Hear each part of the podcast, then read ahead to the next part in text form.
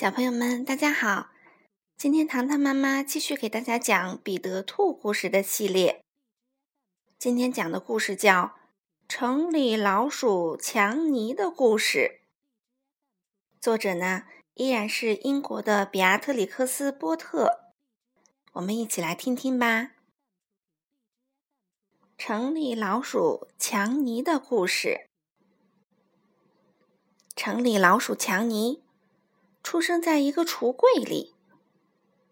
提米威利呢，则出生在一个菜园子里。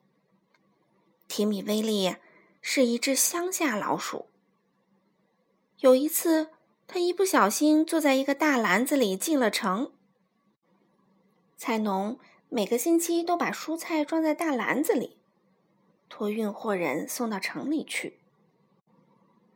菜农把那个大篮子搁在菜园的门旁，这样运货人经过时就可以把它带走。菜篮子是用柳条编成的，边上有个小洞。提米威里从小洞偷偷的爬了进去，先是吃了一些豌豆，然后就睡着了。他醒来时吓了一大跳，那只菜篮子。正被抬进运货马车里，不久，马车晃了起来，跟着听到一阵马蹄声，后来又有几件东西被扔上来了。一路上咔嗒咔嗒的颠呐晃啊，不知走了多少里。提米威利呢，就在那堆混作一团的蔬菜里直打哆嗦。终于。马车停在一栋房子前，菜篮子被拉了出来，抬进房子，放在地上。厨娘给了那位运货人六便士。后门砰的一声关上，马车隆隆的驶远了。可是这里没有片刻的安静，像有几百辆马车驶来驶去。小狗在狂叫。男孩们在街上吹着口哨，厨娘在大笑，女仆楼上楼下的来回跑，还有一只金丝雀在唱歌，但声音啊像蒸汽机一样的刺耳。提米威利一辈子都住在菜园子里的乡下老鼠，几乎吓得要死了。就在这时，厨娘打开了篮子取蔬菜。突然，吓得要死的提米威利从里面窜了出来。厨娘一下子就跳到椅子上，尖叫道：“老鼠，有老鼠！快叫猫来！莎拉，拿根拨火棍来！”提米威利没有等莎拉拿拨火棍过来，就沿着墙根儿一路狂奔，一直来到一个小洞前，嗖的一下钻了进去。他往下跌了大约十五厘米深，猛地撞到了正在进行的老鼠晚宴的餐桌上，砸碎了三个玻璃杯。究竟是谁呀？城里老鼠强尼质问道。不过他只是惊呼了这么一下，很快就恢复了彬彬有礼的态度。他极为礼貌的。将提米威里介绍给另外九位老鼠，它们都有长长的尾巴，打着白色的领结。相比之下，提米威里的尾巴，嗯，就不值一提啦。城里老鼠强尼和他的朋友们也都注意到了这一点，可他们都是很有教养的两种老鼠，不会对别人评头论足。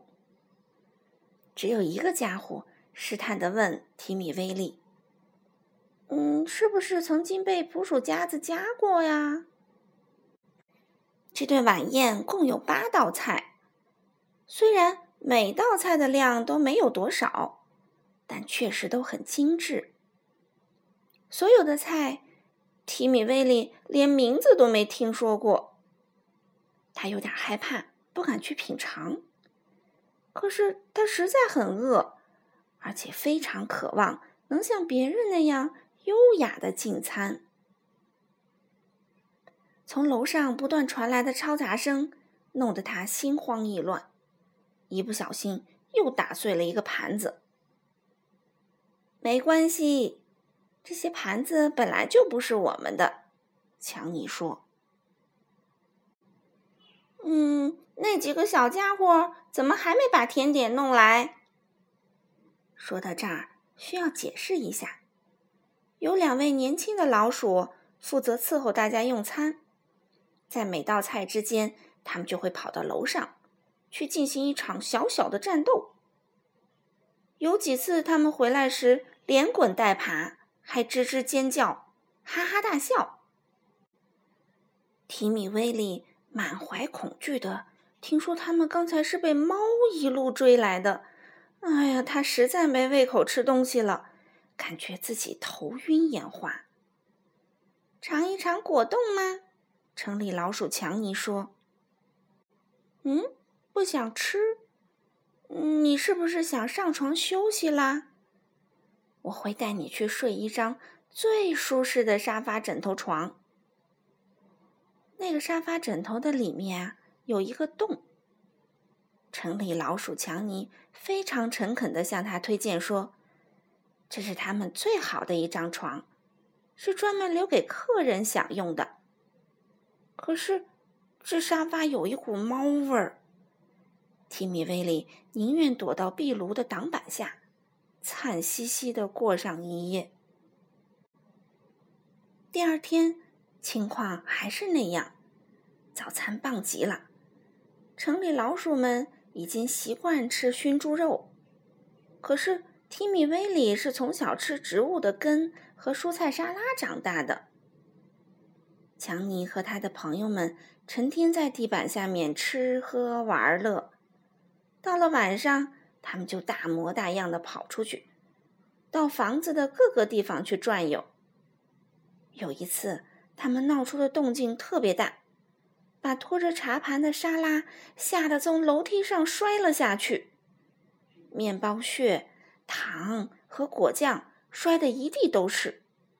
他们趁机跑过去捡，根本不把那只猫当回事儿。提米威利渴望能回到家，待在阳光明媚的堤岸边，自己那安宁的小窝里。这里的食物他吃不惯。噪音让他无法入睡，没过几天他就变瘦了。连强尼也注意到，问他是怎么回事儿。他听提米威利讲自己的生活经历，还问了菜园子的情况。他说：“嗯，听起来那是个很闷的地方呀。那么下雨的时候你做什么呢？下雨的时候。”我就坐在我的小沙洞里，把秋天储藏的麦子和种子拿出来剥壳。从沙洞里往外望，可以看见草坪上的画眉鸟和乌冬，还有我的朋友知更鸟咕咕罗宾。当太阳重新出来的时候，你真应该去看看啊！我的花园和鲜花，玫瑰花。石竹花和三色紫罗兰，听不到噪音，只有鸟儿的歌唱，蜜蜂嗡嗡嗡，还有草地上的小羊咩咩的叫声。小心，猫又来啦！强尼大喊一声。他们躲进储煤间后，他又继续刚才的谈话。嗯，坦白说。我有点失望，我们都想尽办法让您在这儿过得愉快，提摩西·威廉先生。哦，是的，是的，你们对我实在太好了。不过，我真的感觉身体很不舒服。”提米·威利说道。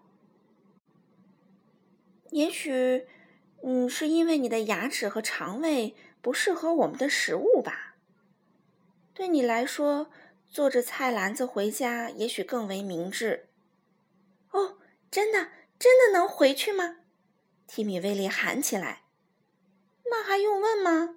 早知道是这样，我们上个星期就可以把你送回去了。”强尼有点气鼓鼓地说：“难道你不知道那个菜篮子每个周六都会被空着送回去吗？”